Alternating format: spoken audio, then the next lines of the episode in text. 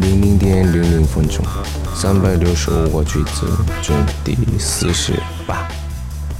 매일 한국어 이선생입니다. 난 한마디도 언급 안 했어. 난 한마디도 언급 안 했어. 我只字不提.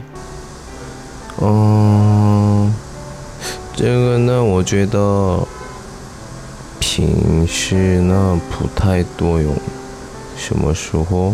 比如说正式的情况的时候，一般说언급안했 어， 언급안했 어。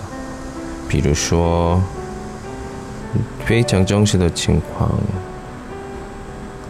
像嗯，在中国和韩国的关系，或者的中国的情况，或者呢中国。